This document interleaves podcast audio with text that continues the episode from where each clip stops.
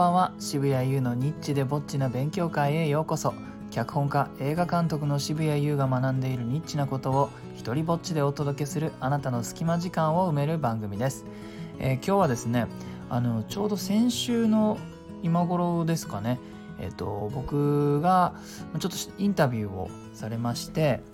えー、Zoom 上でですね。でそのあのインタビューをまとめた完成動画を、えー、見て学んだことについてお話ししたいと思います。まずですねあの前提として YouTube の動画といえば、まあ、よく言われているのが、えー、テンション高めにしゃべることだとか、えー、テンポよくしゃべることだとか少しラジオとは違った価値観というか何、えー、て言うのかな成功のセオリーみたいなものが、えー、ありましてでそのテンションだのテンポだのの悪いところは、えー、編集でつまんだりするわけですよね。でなんでかって言ったらそれはその離脱率を下げるためで、えー、YouTube はそのクリックして再生回数だけが評価されるわけではなく見てもらった時間の長さによってもあの配信する人に入る収入が変わる仕組みに、えー、なっているので皆さんなるべくこう最後まで、えー、見せ見てもらうような工夫をするわけです。えところがですねこの僕があのインタビュー受けた動画を見てみたらその動画の編集はですねそういったことをこうまあだいぶ無視しててとってもこうゆったりしてたんです。でここからが今日の学びなんですけど、まあ、僕が思ったことというのはあこれもありなんだなということなんです。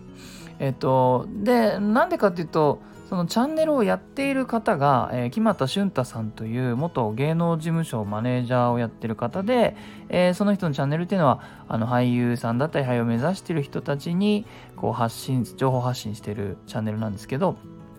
この人自身が、まあ、ゆったりおっとりしてるんですよ。だからあの YouTube で良しとされるあの価値観テンションが高いとかテンポよく喋るとかっていうののなんかほぼ真逆にいるような感じの人で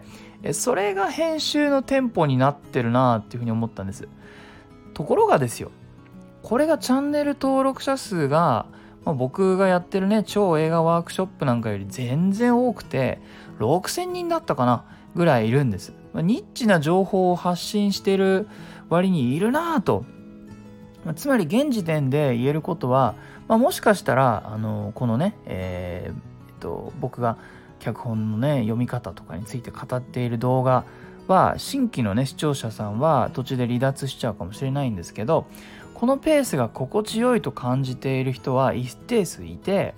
それはこの木俣さんという方に惹かれて登録しているわけだから需要としては無視できないなというふうに思いました。